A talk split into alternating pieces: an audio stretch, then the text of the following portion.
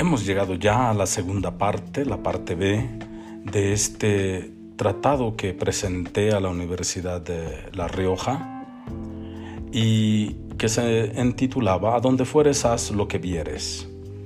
La segunda parte eh, tratará de redefinir el diálogo desde el punto de vista del otro.